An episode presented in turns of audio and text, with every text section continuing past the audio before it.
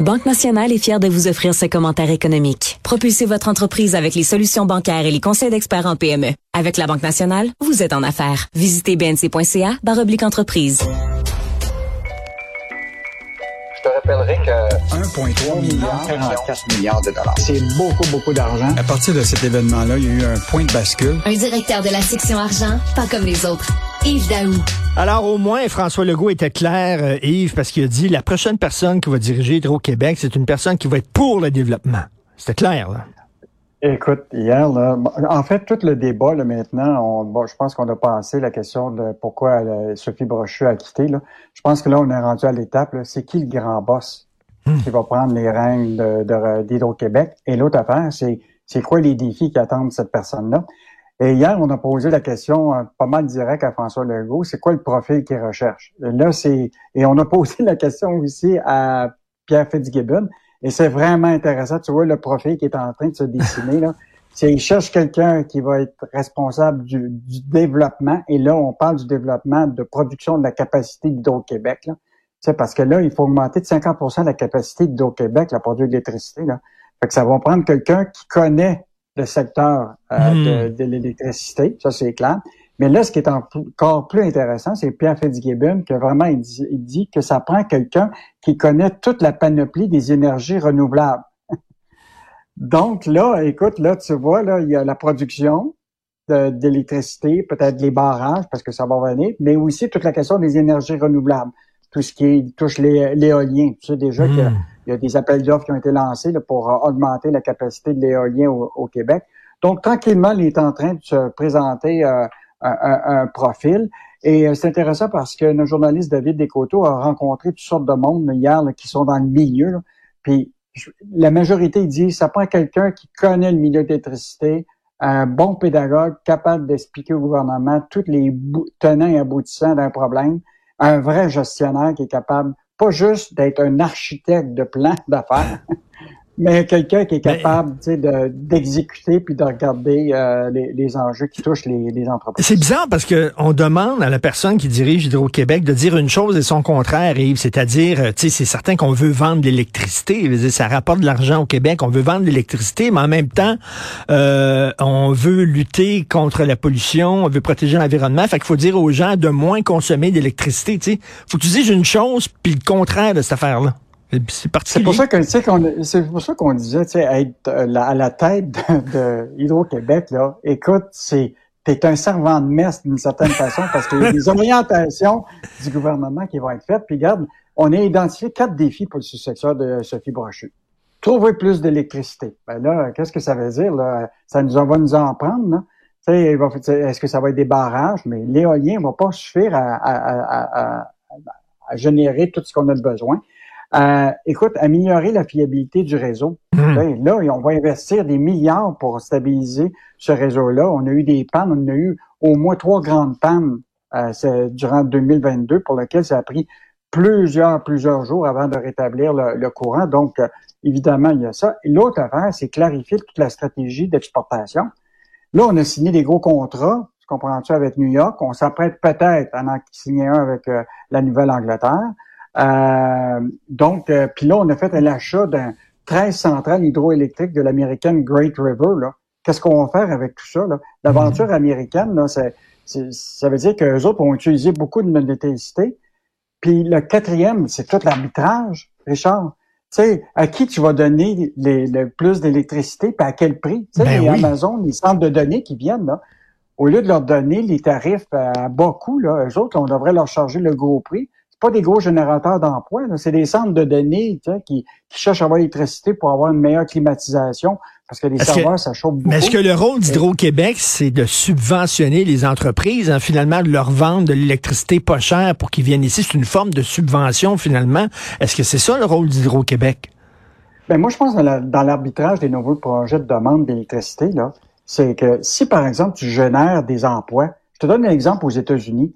À New York, là, ils sont en train de s'installer des usines de microprocesseurs. Ils veulent s'éloigner des, de, de l'Asie pour amener la production des microprocesseurs qui, ou les semi, euh, les puces, là, qui vont dans les ordinateurs, tout ça. Ça, ça nécessite beaucoup d'électricité. Mais écoute, c'est des milliers d'emplois payants qui vont être générés Hmm. de ces gens-là qui vont se retrouver dans les usines.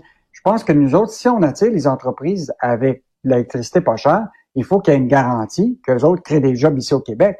Pas juste construire le bâtiment, puis après ça, avoir quelques personnes pour gérer les serveurs.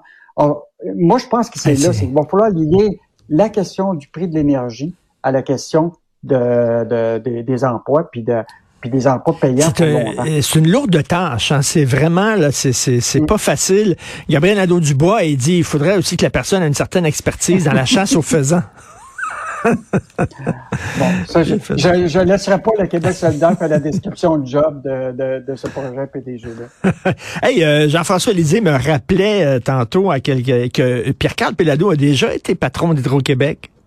Euh, rapidement. Hein, pendant une, courte, une, courte, période. Une courte période. Donc, on va juste terminer. Richard, c'est quand même important le communiqué de presse de ce matin du Parti québécois. Là. Parce que je trouve, là, là hier, euh, François Legault a ouvert la porte à l'idée de discuter de toute la stratégie énergétique avec les partis d'opposition. Et le Parti québécois, ce matin, moi, je trouve que c'est une idée euh, extrêmement importante. Il demande au gouvernement d'accorder une audience à, aux partis d'opposition pour le candidat suggéré qui va être choisi par Legault. Donc, euh, est, aussi qu'il y a une demande d'appui d'au moins deux partis d'opposition pour procéder à la nomination du PDG d'Hydro-Québec. Écoute, ça, ça serait vraiment une révolution hmm. si le gouvernement acceptait ça. Parce que on s'entend pour dire là, que Hydro-Québec, là, c'est c'est pas juste une société d'Alta puis un fournisseur d'électricité puis pour les pour pour les Québécois. C'est plus large que ben ça. c'est tout notre pétrole euh, euh, bleu si tu veux là. Et donc euh, celui qui va être là va devoir avoir une certaine indépendance comprends-tu politique là. Et donc très bonne suggestion du Parti québécois ce matin tout à fait euh, autrement dit, demande au gouvernement d'accorder une audience au, parti pour le choix du candidat final. Puis l'autre affaire, c'est d'au moins deux des partis d'opposition qui devraient être, euh, accepter la nomination. Tout à fait. Euh, puis s'assurer que ce soit pas une nomination partisane hein, aussi.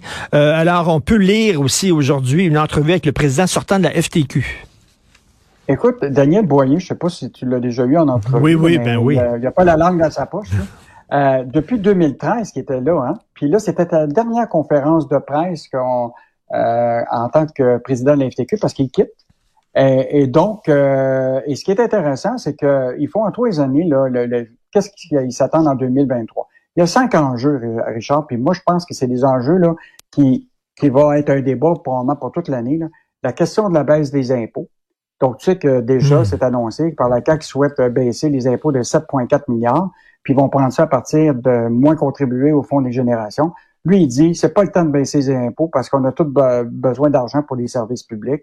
Bon, c'est un, un, gros débat parce que on, en met beaucoup d'argent déjà dans les En même temps, en même temps, le contribuable, le contribuable moyen trouve qu'il en paye déjà beaucoup, là. déjà pas mal. Fait que moi, je, je pense que c'est une idée qui va sujet de débat. Ce qui est intéressant, par exemple, sur la langue française, il dit c'est pas compliqué. Dans le contexte actuel, Ottawa joue le rôle de saboteur de la charte de la langue française.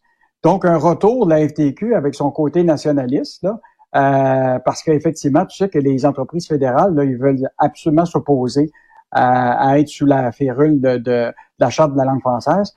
Euh, il est revenu sur le travail des, des, des ados puis des enfants. Il dit, ça n'a pas de bon sens qu'un enfant ça doit passer trop de temps à travailler, il devrait être sur les bancs d'école. Parce que tu sais que c'est alléchant maintenant pour les jeunes d'aller travailler. Mais c'est ça, quand on parle des enfants, là, bien sûr, on parle des, gens de 14-15 ans. Là, c'est ça.